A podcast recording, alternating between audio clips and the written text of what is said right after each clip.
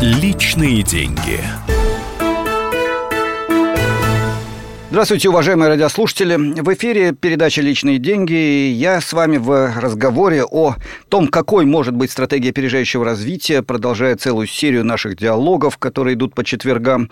Напомню, что я – это Бузгалин Александр Владимирович, директор Института социоэкономики Московского финансово-юридического университета, доктор экономических наук, профессор. Мы с вами каждую неделю говорим о том, что наша страна может жить по другим э, законам, чем законы сегодняшнего дня. Может быть проведена система реформ, которые изменят экономическую ситуацию. Ситуацию, когда стагнация стала символом нашего бытия, причем стагнация и в экономике в целом, и во многом это касается каждого из нас в отдельности. Мы говорили о диагнозе этой ситуации и сказали, что Россия страна полупериферийного капитализма с большими вкраплениями феодальных элементов э, власти царей, губернаторов и всех остальных, э, что у нас мера социализации капитализма, реальных прав работников, реальных прав граждан гораздо меньше, чем э, даже в Западной Европе и США. Что об этом мы говорили с вами. Мы говорили о том, что возможно другая система целей для того, чтобы развитие стало именно развитием, а не просто ростом. Ведь рост это то, что может быть достигнуто за счет э, продажи нефти, за счет э, посредничества и спекуляции, за счет много чего того, что не нужно нашей стране. А вот как обеспечить развитие? Современные технологии, прогресс человеческих качеств, решение социальных проблем, решение проблем природы и охраны окружающей среды, которые становятся все более острыми в нашей с вами России. Вот как это сделать? Новые цели были сформулированы, диагноз был поставлен. Точнее, даже наоборот, был поставлен диагноз и сформулированы новые цели. И мы начали говорить о средствах реализации этой стратегии и остановились на самом интересном.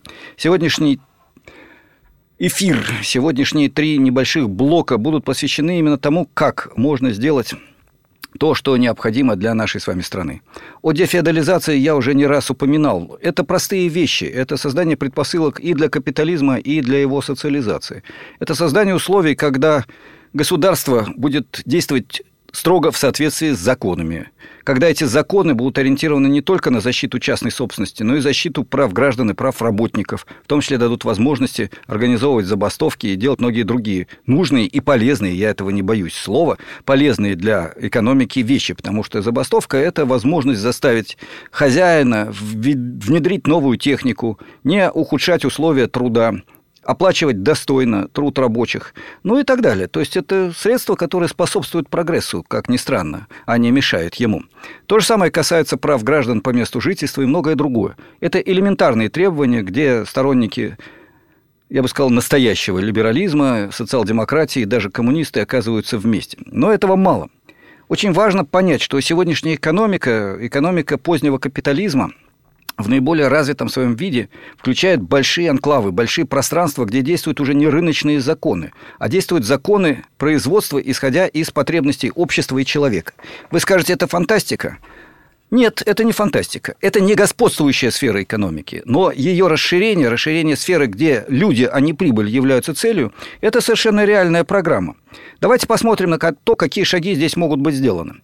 Первый шаг вы встречали рекламу, которой наводнен любой город, которой наводнена любая передача телевидения, радио и так далее? Что это такое? Это способ корпораций, прежде всего крупного бизнеса, манипулировать нами, доказывать нами, что мы не проживем без раствора ортофосфорной кислоты, ибо без него у нас никогда не будет все Кока-Кола. Ну и так далее в том же духе.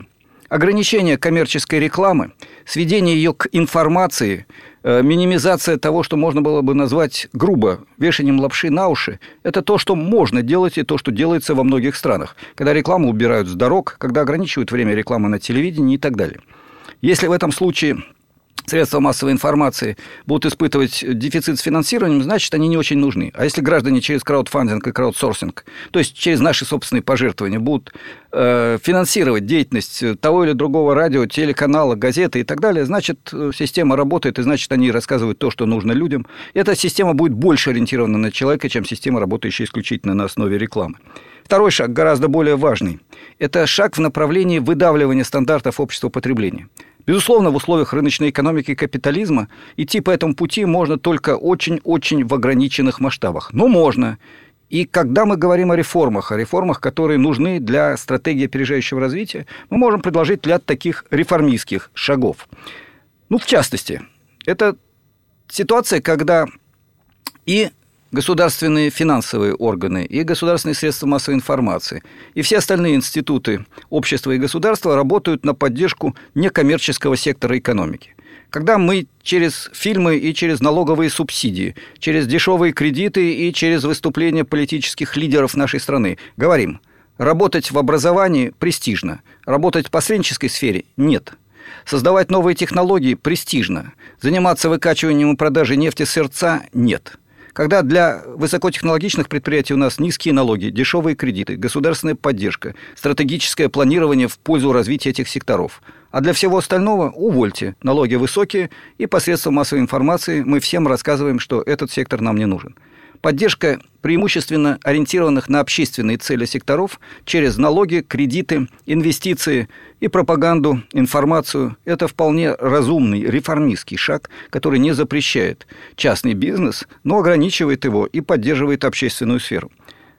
Примерно в том же направлении мы можем э, ввести деятельность, э, когда э, главное поддержка государственных телерадиоканалов, когда главная поддержка кредитных организаций и так далее будет осуществляться не э, сектору, создающему стандарты потребительского образа жизни, вещизма, рыночного фетишизма и так далее, а сектору, который формирует другие ценности у человека.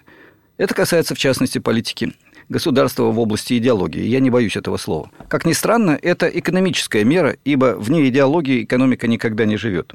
Но главная задача здесь на самом деле – это э, гораздо более сложное продвижение в сторону социализации рынка. И это продвижение возможно – ведь рынок это не только и не столько продажа помидоров, мебели или э, одежды. Рынок прежде всего это отношения, которые связывают нас, работников и хозяев предприятий. Это отношения купли-продажи рабочей силы. Отношения, где нам должны платить достойную заработную плату, обеспечивать достойные условия труда, охрану труда, а мы должны гарантировать качественный, эффективный, а желательно новаторский труд. Вот здесь общество тоже может сыграть очень большую роль. Профсоюзы и государственные органы.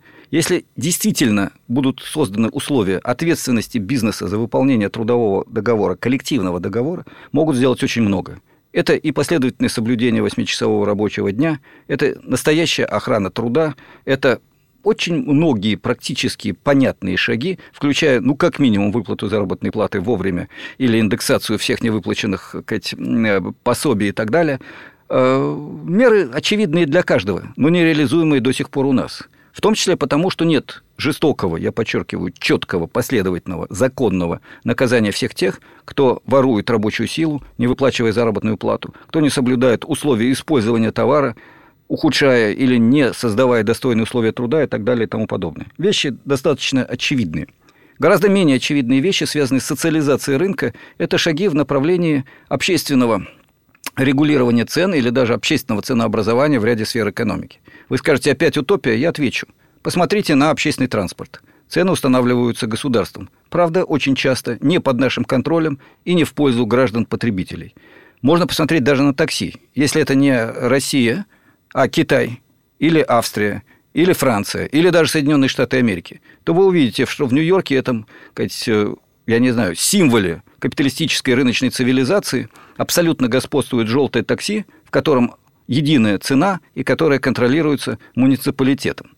Вот вам, пожалуйста, централизованное ценообразование. Примеров такого ценообразования много.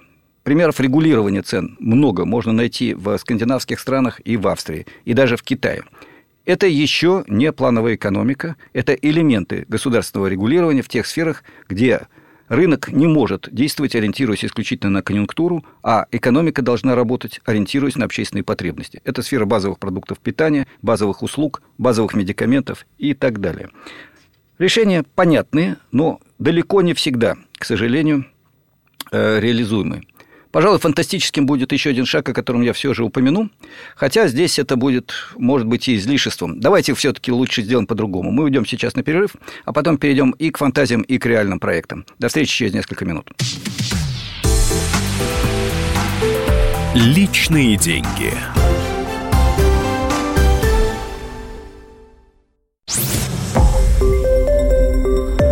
Радио «Комсомольская правда». Более сотни городов вещания и многомиллионная аудитория. Керчь 103 и 6 FM. Эм. Севастополь 107 и 7 FM. Эм. Симферополь 107 и 8 FM. Эм. Москва 97 и 2 FM. Слушаем всей страной.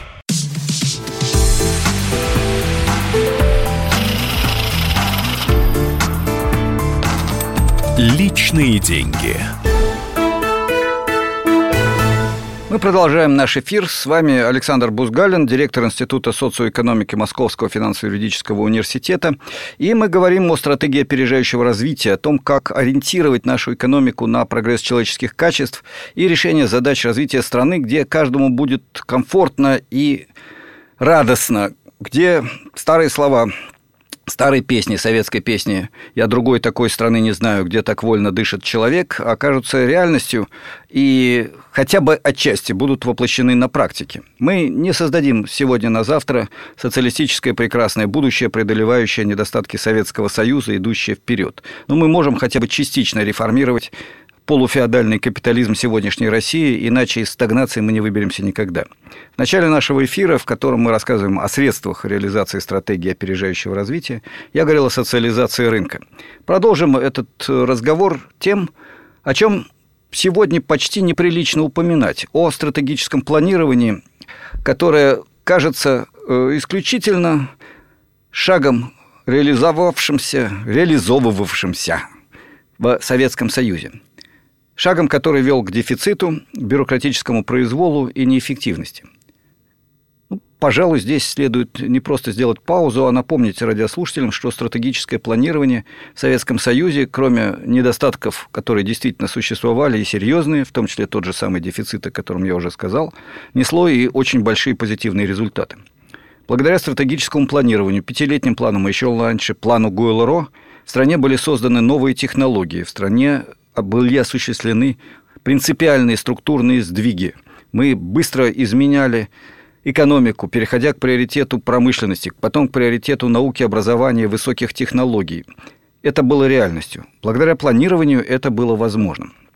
Сегодня речь идет не о восстановлении бюрократического произвола и экономики дефицита. Речь не идет о планировании, которое ассоциируется в умах некоторых очень странно мыслящих э, общественных деятелей и ученых исключительно с гулагами. Речь идет о другом. О том, что общество вырабатывает цели и средства развития на ближайшие ну, скажем, 5 лет. Давайте возьмем стандартный пятилетний период. Стандартный, потому что такие пятилетние планы существовали и существуют во многих странах мира, от Китая и Южной Кореи до Франции и скандинавских стран. Итак, пятилетний план, что это такое? Общество, парламент, принимает план на 5 лет, оговаривается дерево целей, что мы хотим в качестве стратегии, какие задачи мы решаем для достижения этой стратегии. Оговариваются средства, при помощи которых достигаются эти цели – о целях мы говорили немало. Теперь о средствах. Эти средства будут связаны как с активной промышленной политикой, ориентированной на коммерческий сектор, так и с некоторыми другими шагами в области сектора общественного. Но сначала о рыночном секторе. Секторе, где господствуют законы спроса и предложения, конкуренция, то есть о большей части экономики в условиях позднего капитализма. Что здесь может сделать план и государство, которое пытается, а точнее реализует его – ибо если оно пытается реализовать, то это плохое государство. Если реализует, значит оно эффективно. Итак, как реализуется план? Ну, прежде всего, это система селективных выборочных стимулов и, наоборот, негативных мотиваций, которые адресуются предпринимателям, разным предпринимателям, и частным, и государственным, и кооперативным. Коллективные предприятия – это тоже реальность современной экономики, но об этом позже. Каким образом это действует? Я уже назвал эти механизмы.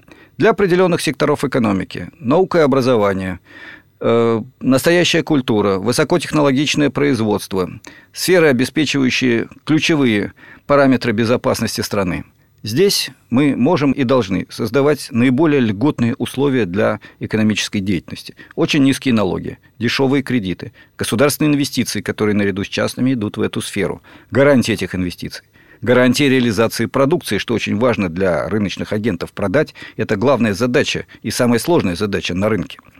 А плюс к этому еще и идеологическая и институциональная поддержка, плюс к этому защита от конкуренции, если это необходимо, если мы пока еще не научились производить достаточно конкурентоспособную продукцию, но постепенно снижаемая мера защиты от внешнего рынка для того, чтобы в перспективе, в результате выполнения плана, предприятия, которые реализуют этот план, стали создавать продукцию конкурентоспособную на мировом рынке, продукцию, которая не нуждается в протекционизме. Вот это селективное регулирование, которое помогает реализовывать стратегические плановые цели. Раз. Два. В общественном секторе, в таких сферах, как образование, базовые отрасли инфраструктуры, базовые отрасли энергетики, э, добыча ресурсов, во всяком случае в государственном секторе экономики, если говорим о добыче ресурсов, могут и должны быть плановые задания, обязательные для выполнения предприятиями. Вы скажете, это ужасно, это бюрократизм, это административно-командная система. Нет, отвечу я. Это всего лишь реализация элементарного правила. Собственник может командовать теми предприятиями, которые находятся в его собственности. Если государство собственник, оно может командовать предприятиями, которые находятся в его собственности. Так же, как хозяева корпорации – командует предприятиями, которые входят в эту корпорацию. Не везде, не во всем, не до гвоздя, безусловно. Но ключевые стратегические ориентиры государство может и должно определять для своих государственных предприятий. Если государственный сектор будет составлять 10% экономики, это будет 10%. Если 30%, значит 30%. Вопрос в принципе, а не в размере. О размерах государственного сектора мы поговорим чуть позже. И очень важно, чтобы эти параметры Э, планирования были соединены в единую систему и подчинены стратегическим и тактическим целям, чтобы и налоги, и финансирование, и инвестиции, и кредиты, и институциональное регулирование, и задания государственным предприятиям – все это било в одну точку, в реализацию плана. Этот план можно и должно корректировать по мере его реализации, но он должен работать как инструмент. И так этот план работал. Он работает так в Китае, он работал так, я уже говорил, в Южной Корее, во Франции, э, во многих странах мира, даже в Соединенных Штатах Америки в период наиболее быстрого развития этой страны, накануне, во время и после Второй мировой войны, в которой Штаты участвовали не так активно, как Советский Союз. Но это другая история. Давайте посмотрим на пункт, который, мне кажется, гораздо более сложным и гораздо более важным, на вопрос, который называется реформирование отношений собственности. Об этом сегодня не принято говорить. Подавляющее большинство реформаторов размышляет исключительно, ну, почти исключительно о том, куда направить деньги и напечатать их больше или меньше, или о том, откуда взять деньги. Мне кажется, реформирование собственности есть главное, ибо здесь вопрос, к... вопрос о власти в экономике, вопрос о том, кто определяет экономическое развитие, его цели, его средства, кто заказывает музыку, если говорить самым простым языком. И здесь многое можно и должно скорректировать. Давайте посмотрим на простейшие шаги, которые здесь предпринимаются теми странами, где обеспечивается эффективное развитие. Первый шаг – инвентаризация, если хотите, всех отношений собственности. Государство и общество могут и должны знать, кто является собственником чего в нашей стране – а то у нас возникают чудовищные ситуации, когда в случае с катастрофами или проблемами, как в аэропорте Домодедово, государственные органы не могут доискаться на протяжении месяцев, а то и лет, до ответа на простейший вопрос, кто хозяин данного предприятия.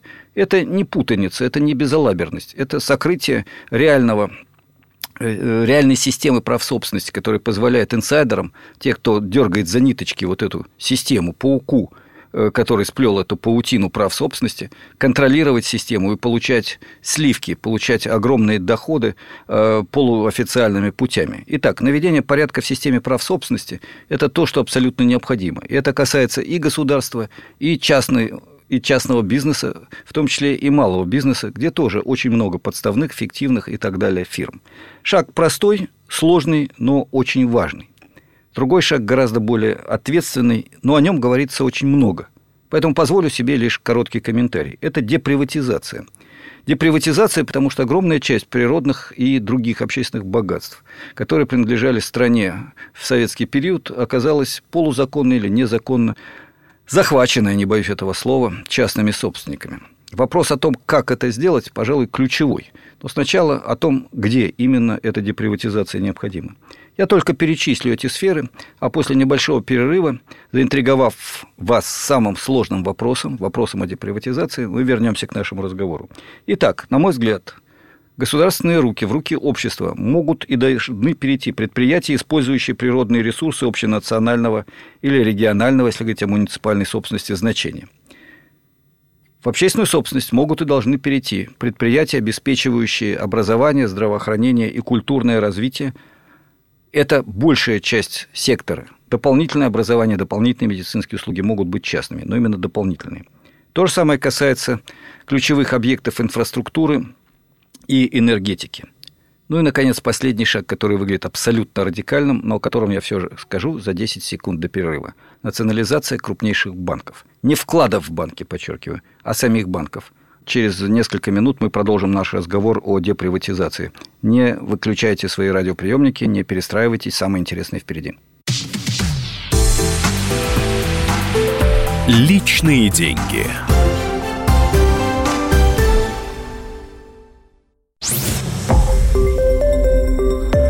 Радио «Комсомольская правда».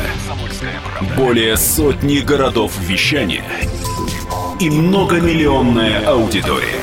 Челябинск 95 и 3 FM. Эм. Керчь 103 и 6 FM. Эм. Красноярск 107 и 1 FM. Эм. Москва 97 и 2 FM. Слушаем всей страной.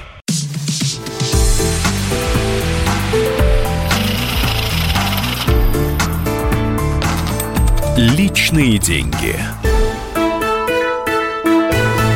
Еще раз приветствую вас, уважаемые радиослушатели. С вами Александр Бузгалин, директор Института социоэкономики Московского финансово-юридического университета. И мы с вами говорим о очень важной, очень непростой теме. Мы с вами говорим о э, том, как, при помощи каких средств может быть реализована стратегия опережающего развития, стратегия создания экономики для человека. Это завершающая часть нашего разговора сегодня, и мы остановились на самом сложном, самом больном вопросе, вопросе о деприватизации. Напомню, я сказал, что природные ресурсы, их добыча, их реализация – это дело общества – я подчеркну, по Конституции Российской Федерации уже сейчас, без всяких изменений, природные ресурсы являются общественной собственностью, собственностью граждан. Использование этих ресурсов это та сфера, где мы можем и должны контролировать наши доходы. Я подчеркиваю, наши доходы. Потому что рентные доходы от природных ресурсов – это доходы граждан России. И здесь прозрачность этой деятельности, деятельности корпораций в сфере добычи и реализации природных ресурсов, их переработки, контроль за этим – наше не только благо, но и наша обязанность. Э, открытые подконтрольные обществу прозрачно действующие корпорации в сфере добычи нефти, газа, руды и так далее, переработкой, базовой переработки этих продуктов, это то, что должно быть общественным сектором. То же самое касается сферы образования и здравоохранения, о чем мы еще поговорим в наших эфирах несколько позже. Но самое сложное, о чем я говорил, это не просто э, деприватизация сырьевых отраслей, образования и науки, э, здравоохранения, это не только деприватизация в сфере энергетики и инфраструктуры, это еще и, на мой взгляд, очень жесткая и очень сложная мера, а именно национализация крупнейших банков – Вклады в этих банках могут оставаться частными и не должны затрагиваться этим шагом. Но собственность на банки и контроль за ними вследствие перехода этой собственности, я думаю, должно взять на себя государство. Создание такой системы позволит стабилизировать финансовую систему, и направить те ресурсы, которые есть сегодня у банков, прежде всего не на спекулятивные сделки, не на содействие вывозу капитала в офшорные зоны и не только, а на инвестирование в развитие, на реализацию тех планов стратегического развития, о которых я говорил выше. Это очень опасная с точки зрения нынешних олигархов и финансовых спекулянтов мера, это очень важная с точки зрения граждан России мера. Ее трудно будет реализовать, но я думаю, ее должно реализовать. Во всяком случае, цель такую я перед собой ставлю, и я думаю, ее мы должны поставить в рамках стратегии опережающего развития. Если говорить о более частных, но не менее значимых вещах, то поддержка того, что обычно называют малым бизнесом, на мой взгляд, может и должна быть также селективной. Ведь малый бизнес сегодня – это, с одной стороны, семейное или индивидуальное предприятие человека, который создает очень необходимую продукцию от вкусных булочек до программного обеспечения. А с другой стороны, это крыши для преступных группировок и заводы, где варварски эксплуатируется несколько десятков, а иногда и сотни рабочих, э, находящихся в тяжелых условиях труда, без социальной защиты, без гарантии отпусков, с выплатой зарплаты э, серым налом, ну и так далее и тому подобное.